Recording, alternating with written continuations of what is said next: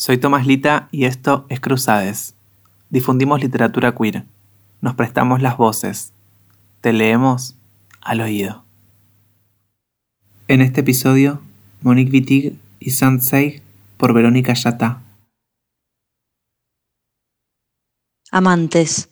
Las amantes son aquellas que, experimentando un violento deseo las unas por las otras, viven, aman en pueblos, según los versos de Safo, en belleza cantaré a mis amantes. Los pueblos de amantes de las amantes reúnen toda la cultura, el pasado, las invenciones, los cantos y las formas de vida. Aquella que vive en un pueblo de amantes, aquella cuyo interés se dirige en primer término a sus amantes, aquella que siente un deseo violento por sus amantes, aquella que no vive en el desierto, que no está perdida. Clítoris.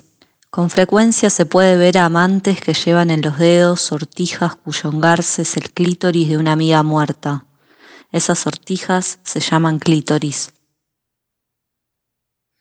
Color. Todas las amantes emiten un color que les es propio.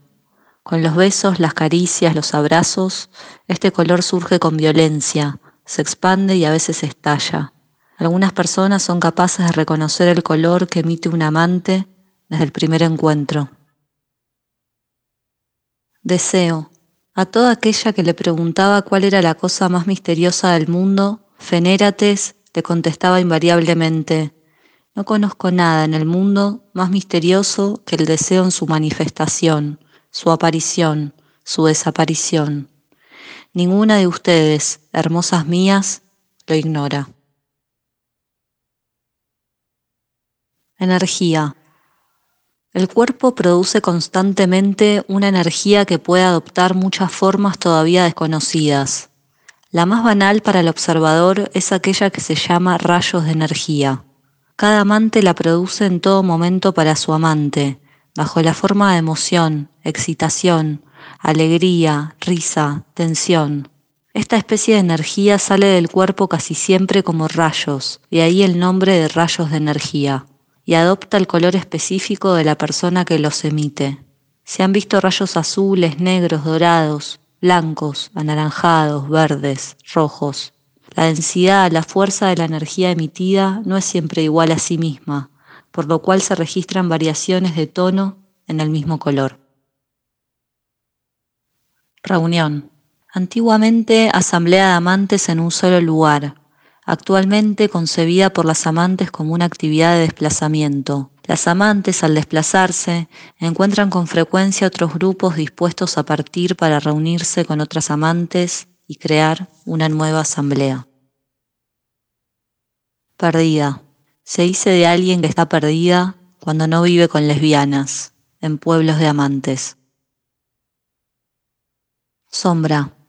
Las amantes de la edad de gloria tratan a sus sombras como a personas vivas. Esto les permite enfrentarse al fenómeno del desdoblamiento que toda persona vive cotidianamente y que el lenguaje registra. Yo me peino, yo me miro al espejo. Es muy raro que alguien tenga malas relaciones con su sombra. Algunas amantes manifiestan un gran afecto por su sombra, por lo cual les otorgan nombres. Las sombras son particularmente vibrantes los días de luna llena. Se han visto a numerosas amantes que besan sus sombras y ello les provoca un gran placer.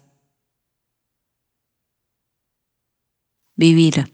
Para las amantes vivir y amar son dos conceptos absolutamente inseparables. A lo largo de este borrador hemos usado muchas veces la palabra vivir para hablar de una o de varias amantes. Es necesario leer retrospectivamente vivir, amar. Por ejemplo, las amantes de la isla de Alor viven, aman en la montaña al sur de la isla.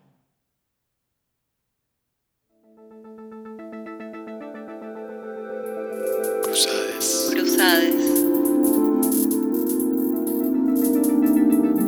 Cruzades. Cruzades.